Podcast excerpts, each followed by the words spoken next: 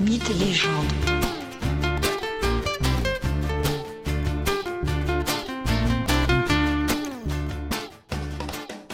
Bonjour et bienvenue dans ce nouvel épisode de Mythes et légendes.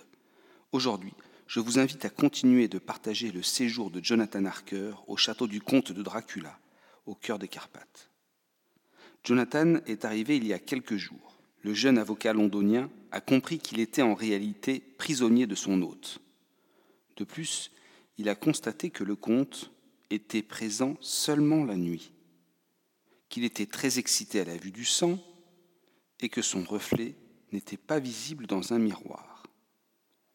Dans les jours qui suivent, le jeune Harker va de découvertes terrifiantes en visions d'horreur. Veuillez me laisser vous conter quelques anecdotes. Un jour, alors que Jonathan Harker continue l'exploration du château, il parvient à entrer dans une chapelle lugubre où se trouvent de nombreuses boîtes. Il s'approche d'elles, il regarde ce qu'elles contiennent, rien, rien, encore rien. Puis, ouvrant une boîte, il trouve étendu, comme endormi, le comte. Jonathan est pris de frayeur. Dracula ne bouge pas, il dort, mais il dort les yeux ouverts. La scène affole le jeune avocat. La situation où il se trouve lui semble absolument inextricable. Oui, les paysans de la vallée avaient raison. Oui, le comte est bien un vampire, c'est-à-dire un être ni vraiment vivant ni vraiment mort, cet être maléfique, puisant son énergie du sang de ses victimes. Harker regarde le comte ainsi endormi, immobile, les yeux grands ouverts. Cet être capable de commander au loup et de changer d'apparence, de changer de visage ou de devenir une chauve-souris Tout en réfléchissant, Jonathan se demande si le cocher qui est venu le chercher au col de Borgo n'était pas le comte en personne. Peut-être. Le château est une prison. Son hôte est un vampire. La panique saisit Harker. Il doit trouver le moyen de s'enfuir sans susciter la méfiance du terrible châtelain. Sur ses pensées, Harker quitte la chapelle où repose Dracula. Mais il y revient un matin suivant, et ouvrant la caisse où est le comte, il trouve son visage rajeuni. Comment ce sortilège est-il possible? Harker observe Dracula et comprend soudainement. Le vampire est gorgé de sang frais. D'ailleurs, ses lèvres en sont encore recouvertes. Des gouttes perlent sur le menton du comte et dans son cou. Le sang a rendu au comte de sa force et de sa jeunesse.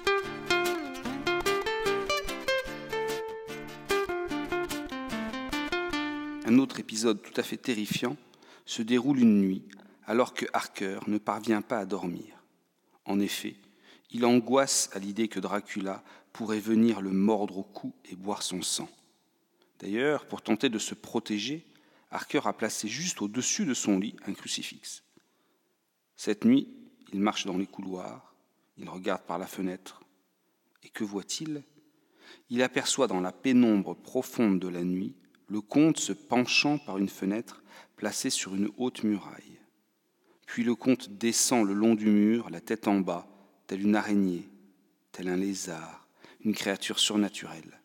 Son grand manteau noir forme comme deux ailes de part et d'autre du corps rampant du comte.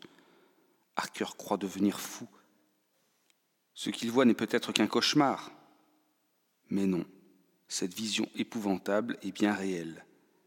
Le jeune avocat s'assoit par terre et pleure.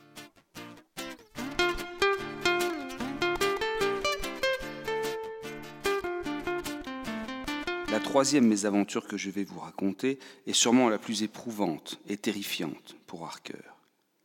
Lors de ses explorations du château, il a trouvé une pièce, une chambre, qui lui plaît plus que les autres. Jonathan s'imagine que cette chambre devait être, dans l'ancien temps, celle d'une femme, d'une dame de cour. Jonathan Harker décide de s'y installer une nuit. Il s'y assoupit. La nuit est claire, car ce soir la lune brille. Et dans un demi-sommeil, Harker a une sorte d'apparition. Le moment est absolument bouleversant, partagé entre la peur, l'écœurement absolu et un profond désir. Harker garde les yeux mi-clos pour ne point éveiller de soupçons chez les visiteuses du soir. Mais de quoi s'agit-il? Il voit se tenir devant lui trois femmes.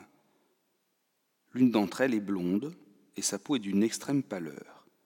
Les deux autres ont des cheveux noirs et longs et des yeux rouges comme injectés de sang. Leurs dents sont aiguisées comme des couteaux et blanches, si blanches. Leurs lèvres sont rouges, rouges et sensuelles. Voilà qu'à la vue de ces trois femmes, Jonathan Harker ressent ce mélange de peur et de désir. L'une d'elles, la femme blonde, s'approche lentement de lui, se penche vers son cou, ouvre la bouche et va pour le mordre. Harker reste impassible, tiraillé entre la terreur et l'envie.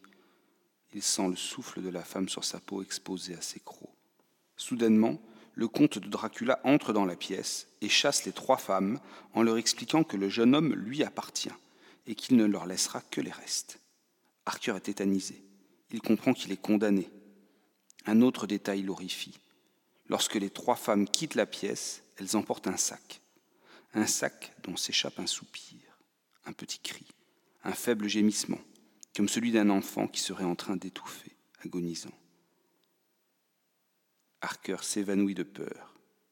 À son réveil, il peine à savoir si pendant son sommeil, il a cauchemardé ou s'il a bien vécu cette scène d'horreur.